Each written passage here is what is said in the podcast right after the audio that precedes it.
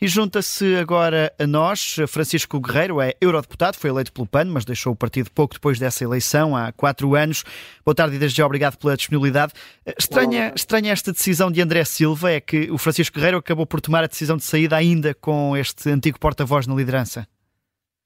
Uh, Permitam só uh, agradecer primeiro o convite e dizer que gostaria também que fosse possível falar de questões europeias com o observador, portanto, quando tiverem a oportunidade também de nos convidar e de me convidar para falar de questões europeias, terei muito gosto, até porque, como devem saber, uh, passa-se imenso aqui no Parlamento Europeu, ainda hoje a Comissão Europeia retirou legislação que uh, focava na, nos pesticidas e, portanto, uh, indo aqui um bocado contra o, o, Pacto Ecológico Europeu. Mas focando então na, na questão uh, que me fez, é assim, infelizmente não parece que haja nada de novo, ou seja, os motivos que uh, André Silva invoca para sair do PAN foram uh, substancialmente os mesmos que me levaram a sair do partido. Uh, pese embora eu tenha feito numa altura diferente, portanto não foi num período de campanha, que eu acho que não acrescenta muito à dinâmica do partido, muito pelo contrário, acho que aí se poderia ter um, um, um, peso diferente e uma responsabilidade diferente uh, e, portanto, ter esperado que, que acontecesse este ato legislativo e depois, muito bem, acho que a decisão é sempre de cada um e as pessoas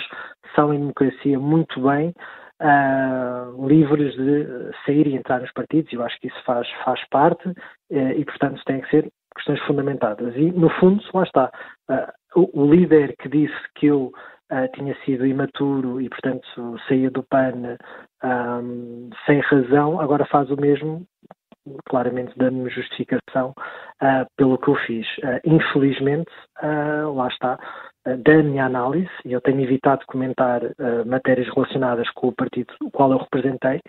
que eu acredito que tinha uh, um papel muito importante na sociedade portuguesa. Um, infelizmente, o que se vê é que ele se vai desviando da sua, da sua métrica original, portanto, das suas bases ideológicas originais, e isto aconteceu, no meu caso, por exemplo, com uma matéria uh, que é muito querida e que ainda está nos programas uh, do, do partido, e não sei se estará neste, porque ainda não o conheço,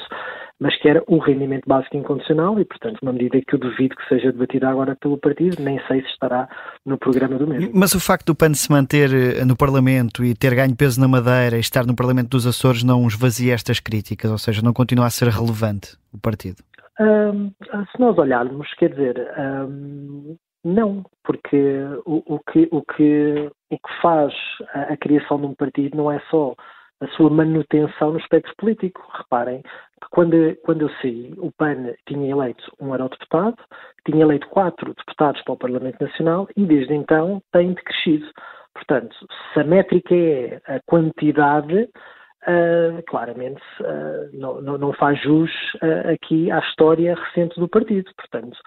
e viu-se mesmo internamente, quer dizer, não há uma apaziguação do partido, continua a não haver uma estratégia para inclusão de, novos, de novos membros e, portanto,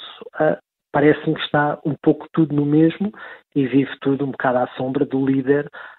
partidário, neste caso de Inês Sousa Real. De qualquer das maneiras, o que eu desejo para qualquer partido do espectro democrático um, é que, claramente, pronto, tenham sucesso e que consigam fazer a melhor campanha possível, porque, em boa verdade, o, o grande problema de Portugal uh, não são estas saídas, não é, que, que, acontecem em todos os partidos, mas é, é a luta contra fenómenos